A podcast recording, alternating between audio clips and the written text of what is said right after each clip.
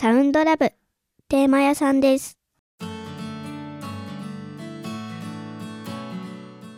はい、テーマ屋さん、次回のテーマをお願いします。はい次回のテーマは12月12日は漢字の日この日に清水寺で今年を表現する漢字っていうものを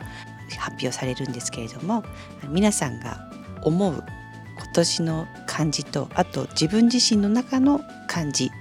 ちょっと違うかなと思うのでその2つを聞かせていただけたらなと思います